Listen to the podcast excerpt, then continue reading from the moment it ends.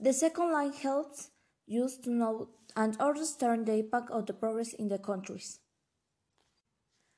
How the some spacing systems or programs work?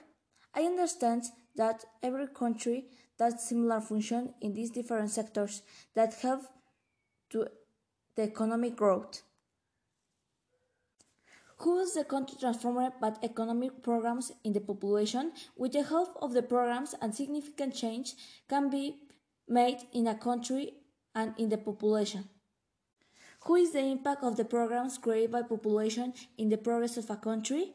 They what that the government establishes a programs to help the society and economy to improve a country and its society. The role concepts in this line are programs, the health of the programs for development of a country and creation of them, progress, progress is based on the operation of programs in each country, countries, the economic support of the countries for creation and non programs to improve the quality of the life of their residents. Thanks.